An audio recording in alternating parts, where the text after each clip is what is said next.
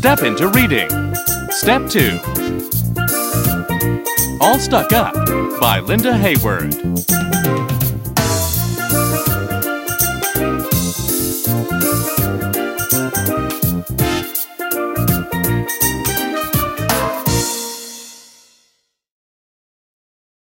Listen to the story.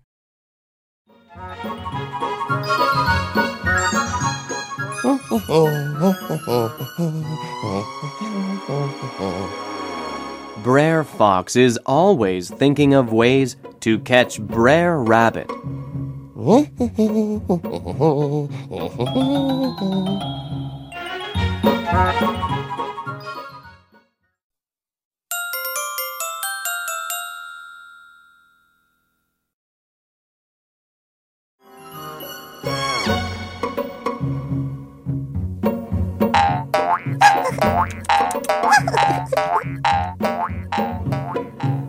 Brer Rabbit is always thinking of ways to not get caught.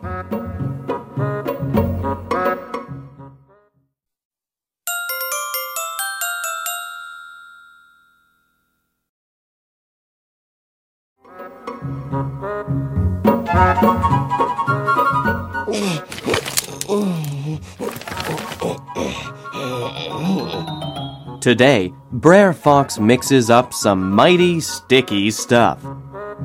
This time, he is sure Brer Rabbit won't get away.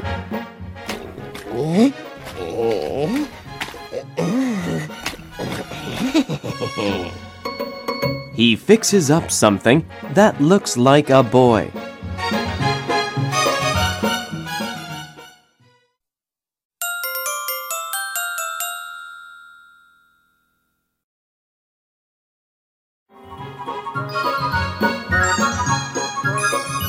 He puts it down on the road by the briar patch.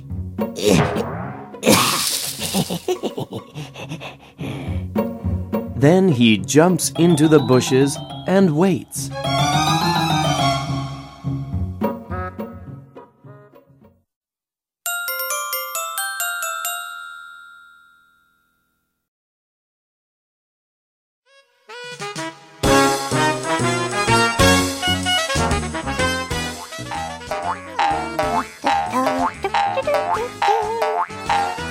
By and by, Brer Rabbit comes along.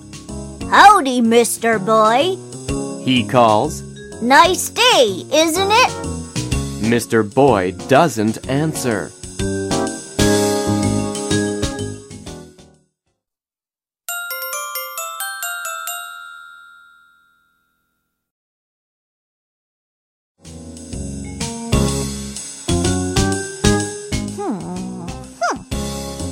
Can't you hear? Yells Brer Rabbit. I said howdy. Mr. Boy doesn't answer. Talk or I'll bop you. Says Brer Rabbit. Still no word from Mr. Boy.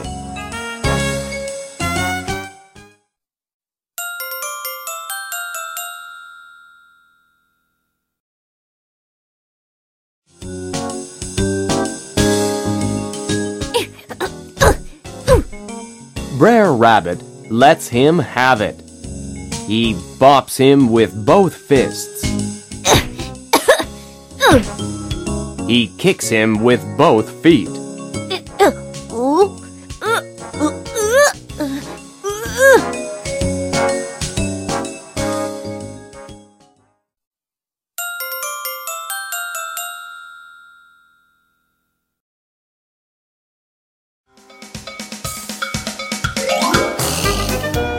Pretty soon, Brer Rabbit is all stuck up. Out comes Brer Fox. Brer Rabbit is stew meat for sure.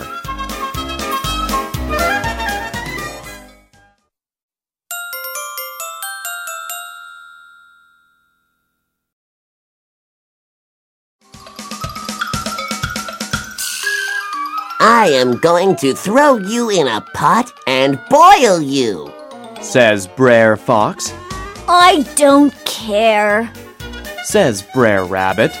Just don't throw me in that briar patch. Brer Fox is surprised. Maybe it's too hot to cook.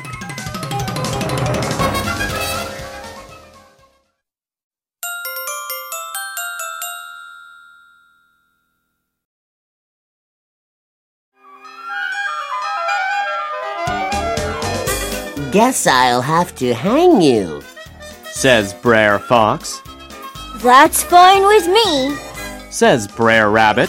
Just don't throw me in that briar patch.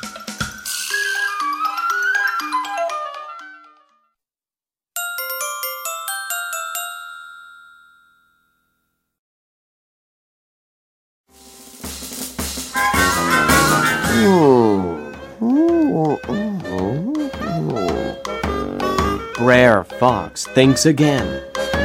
Maybe hanging is a bad idea, Then I'll drown you. says Brer Fox. Boil me, hang me, drown me, skin me. But please, please, don't throw me in that briar patch. cries Brer Rabbit.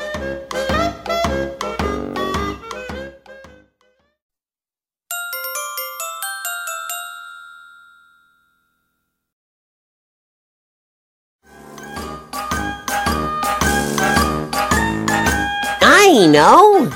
says Brer Fox. I'll throw you in that briar patch.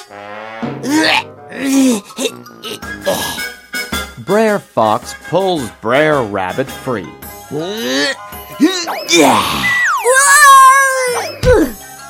Then he takes him and throws him right into the middle of the briar patch.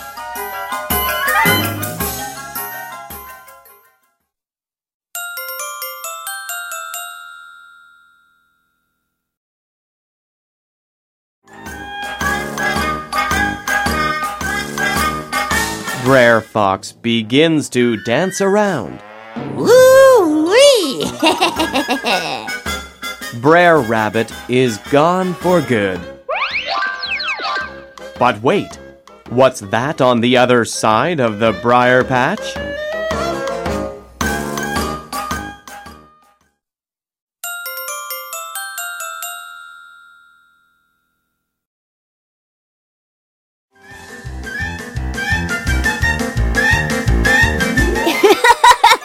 It's Brer Rabbit.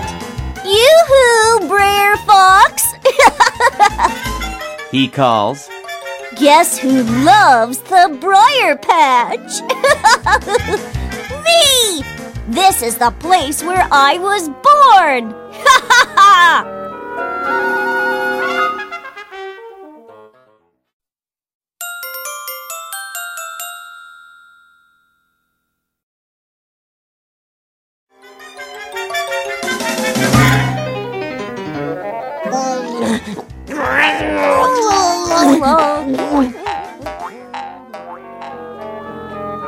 Brer Fox isn't dancing anymore.